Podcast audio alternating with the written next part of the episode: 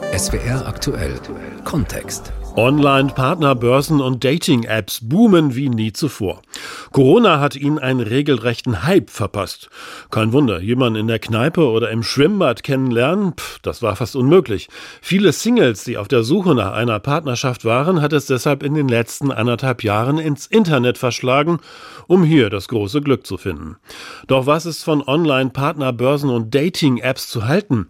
Welche Fallstricke gibt es in den Verträgen? Wie nachhaltig sind Online-Beziehungen? Und was hat sich verändert? Es wäre aktuell Kontext Liebe per Mausklick. Ein Flirt fürs Leben mit Gerald Pinkenburg. Christine aus Freiburg hat's ausprobiert. Die 49-Jährige war das Alleinsein satt und meldete sich mitten in der Corona-Krise bei der Dating-App Tinder an. Ein zumeist kostenloses Portal, auf dem Partnervorschläge aus der Umgebung gemacht werden. Man muss nicht viel angeben, nur Fotos hochladen und los geht's.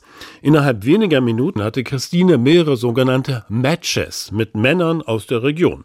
Das heißt, auf den ersten Blick fanden sich beide interessant. Das jeweilige Foto wird dabei mit dem Daumen nach rechts gewischt.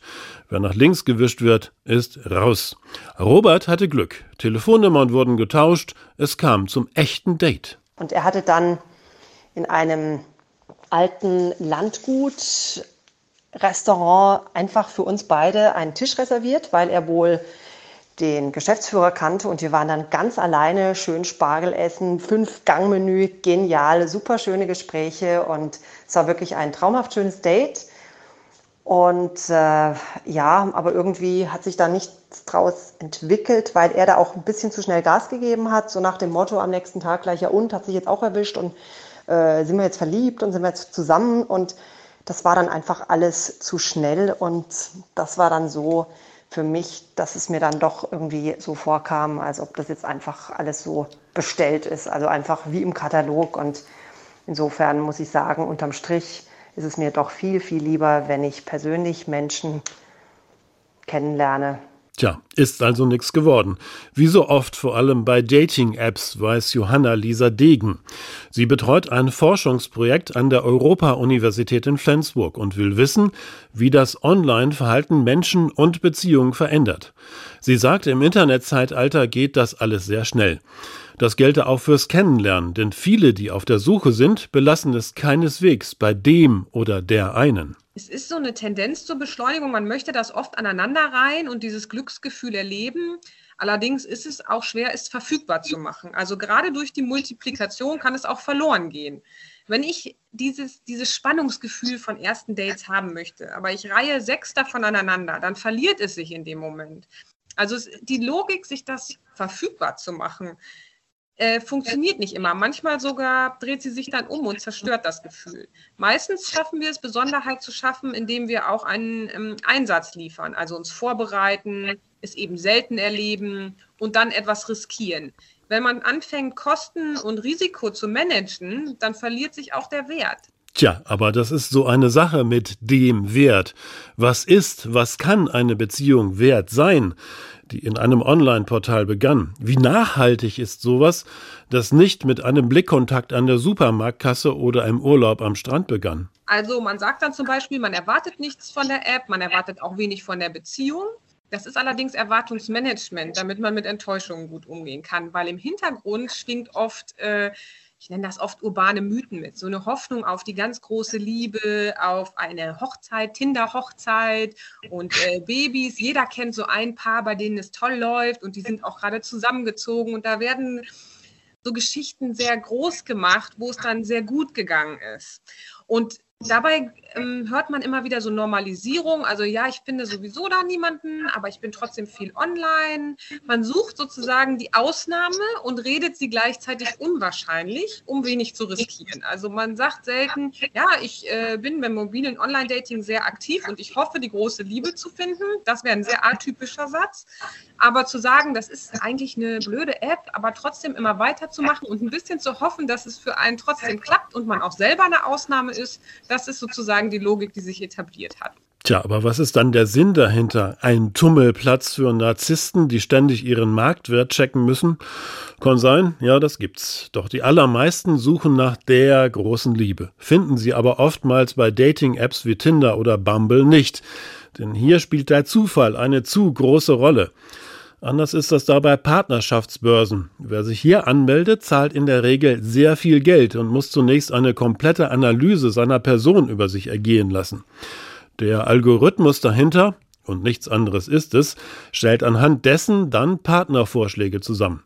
Erik Hickmann ist Paartherapeut in Hamburg und berät Parship, den Platzhirsch unter den Partnerbörsen.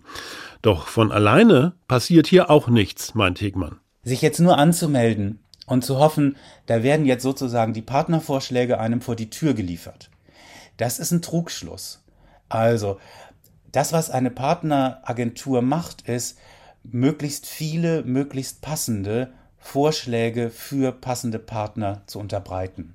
Und der Single muss dann selber schon auch den Mut aufbringen, diesen Kontakt zu starten, eine Begegnung zu initiieren und daraus dann eben auch eine Begegnung zu machen.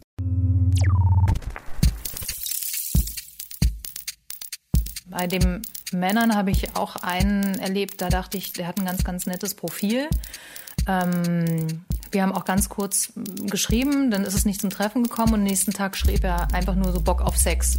Obwohl wir nie drüber geschrieben haben, ob wir uns jetzt treffen. Also es war ein perfekter Chat nahezu. Genau mein Typ vom Optischen. Super eloquent, alle Chatmanieren beherrscht. Nicht so plump, aber auch nicht so wieder. Durchtrainiert. Auch noch in der gleichen Branche wie ich. Wir hatten auch wirklich Gesprächsthemen inhaltlicher Natur. Aber währenddessen hat sich schon herausgestellt, dass er sehr, sehr, sehr auf meine Füße steht.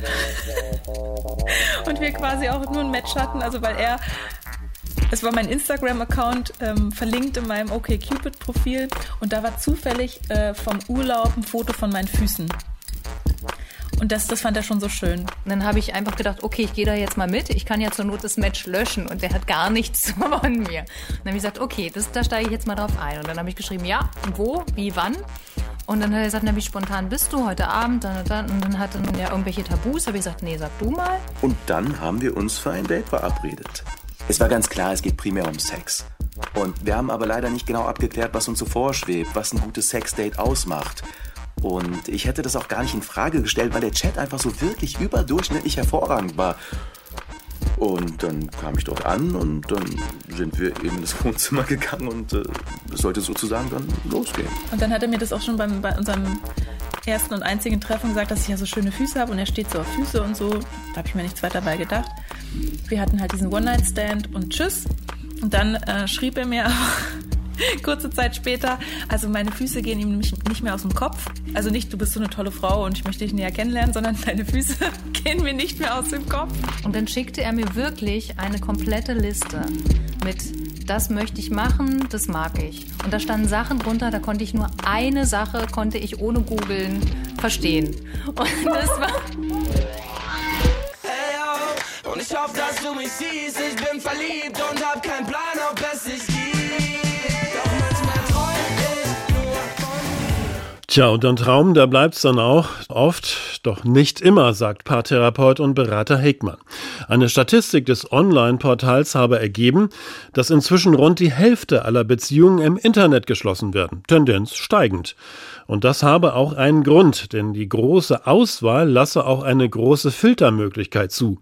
Die bei vielen panische Suche nach dem 100% Ideal führe tatsächlich dazu, einen oder eine zumindest annähernd ideale Partnerin zu finden. Es gibt die Bezeichnung Amefi-Partner. Alles mit einem für immer. Das ist heute das Ziel und ein Beziehungsglück gilt für eine große Mehrheit der Menschen als das höchste Gut im Leben in allen Umfragen. Das war früher so nicht und da merkt man einfach, was für eine Bedeutung heute Partnerwahl bekommen hat und letztlich erklärt sich dadurch auch, wie schwierig Partnerwahl und wie anspruchsvoll Partnerwahl auch für einen selbst geworden ist. Das Grundmotiv, was alle vereint, das ist die Suche nach Gefühlen. Man möchte was fühlen, was Aufregendes erleben. Ob das dann nur online ist, meistens ist es allerdings vor dem Hintergrund, sich auch treffen zu können. In der Pandemie, als Treffen ausgeschlossen waren, ist da sozusagen ein Spannungskurvenabfall eingetreten, weil anscheinend äh, geht es nicht um Sex, aber ist er verunmöglicht, macht es auch keinen Spaß. Äh, da war das schwer, die Spannung aufrechtzuerhalten. Und ansonsten ist das Vereinende die Suche nach dem Gefühl.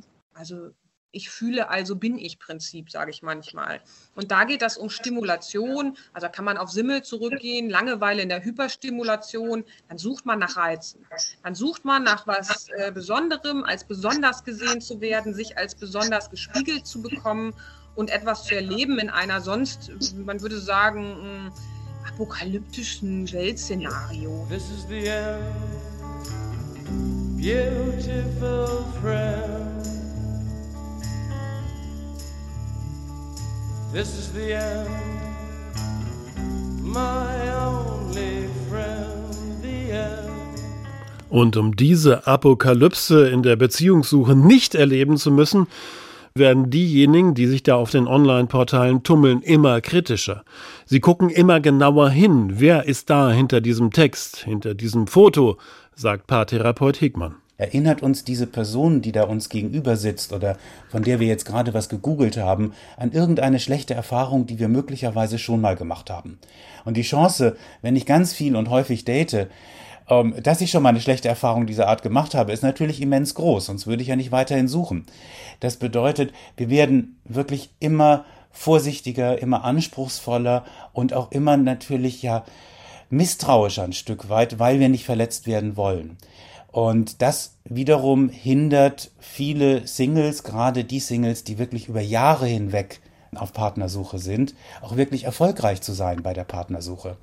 Allerdings, und das ist das Erstaunliche, seit einigen Jahren gehen die Scheidungsraten wieder zurück. Früher sind viele Paare einfach zusammengeblieben, weil man den Kindern nicht schaden wollte, zum Teil, weil es einfach wirtschaftliche Zwänge gab, Augen zu und durch eben. Trennung war nicht opportun. Und heute? Psychologin Degen sieht da eine Art Ex- und Hop-Mentalität. Also die Hoffnung schwingt mit, aber der Glaube nimmt ab. Und auch die Bereitschaft, sich so fest zu binden. Ich sage immer, die ähm, aktuelle Beziehungslogik ist, ja, ich will, solange du mein Leben bereicherst. Ähm, und dabei ist so ein ständiges Fragezeichen, das will ich jetzt auch nicht so groß machen, aber es ist schon eine permanente kleine Hinterfragung und die hat auch damit zu tun, was wir glauben, was verfügbar ist. Paartherapeut Hegmann sieht das zwar auch so, aber er hat noch etwas anderes ausgemacht und schreibt das ebenfalls dem Internetzeitalter zu. Es geht wirklich um Liebe, um emotionale Verbindung, es geht um eine intellektuelle Verbindung, es geht um Freizeit, die gemeinsam verbracht werden soll, es geht um viele gemeinsame Werte, ähm, es wird viel mehr darauf geachtet, dass Gemeinsamkeiten stimmen und Unterschiede machen vielen Paaren heute sehr viel mehr Angst als früher. Da hat sich schon sehr viel geändert. Und somit bleiben Partner heute auch wieder länger zusammen als früher. Sind Dating-Apps und Partnerbörsen also doch mehr Segen als Fluch? Das muss im Prinzip am Ende jeder selbst rausfinden, weiß auch diese Dating-Apperin. Es gab mal einen Fall, da hatte ich ein Match mit einer Freundin, also wir hatten denselben Mann gematcht und äh, die Unterhaltung, also sie halt richtig äh, kristallblaues, äh, blaue Augen, war dann so, boah, deine Augen, die sind voll schön und dies und das. Und also nur bei der Begrüßung. Und bei mir war so, wow, da bin ich ja mal gespannt. Also auf deine Körperteile möchte ich auch gerne mal ejakulieren. Und ich so, okay, wow, womit habe ich das denn jetzt so, hä? Also habe ich mich dann auch so gefragt oder wir haben uns dann gefragt, so, äh, was macht mein Körper anders als dein Körper, dass mein Körper suggeriert, er ist nur für Affären, Sex und Heiterkeit da und du bist die blauäugige Göttin. Du warst eine Göttin für mich und manchmal sagst du mich ab. War ich wieder völlig fertig. Und so göttlich die Partnerin oder der Partner auch sein mögen in den Verträgen mit den Partnerbörsen und Dating-Apps, da geht es knallhart irdisch zu. Wer einen Vertrag abschließt, hängt meist ein Jahr darin fest und zahlt, auch wenn er oder sie längst das göttliche Wesen gefunden hat. Die Stiftung Warentest hat Verträge unter die Lupe genommen und festgestellt, es gibt jede Menge Fallstricke, sagt Susanne Meunier. Ich sollte mir genau angucken, wie die Bedingungen sind. Wie viel muss ich bezahlen? Wie lange ist die Laufzeit des Vertrags? Wie sind die Kündigungsregelungen?